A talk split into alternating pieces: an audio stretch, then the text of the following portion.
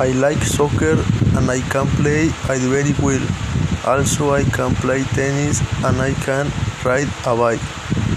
But when I want to play basketball, I am not that good and finally I cannot play baseball because I don't know how to play.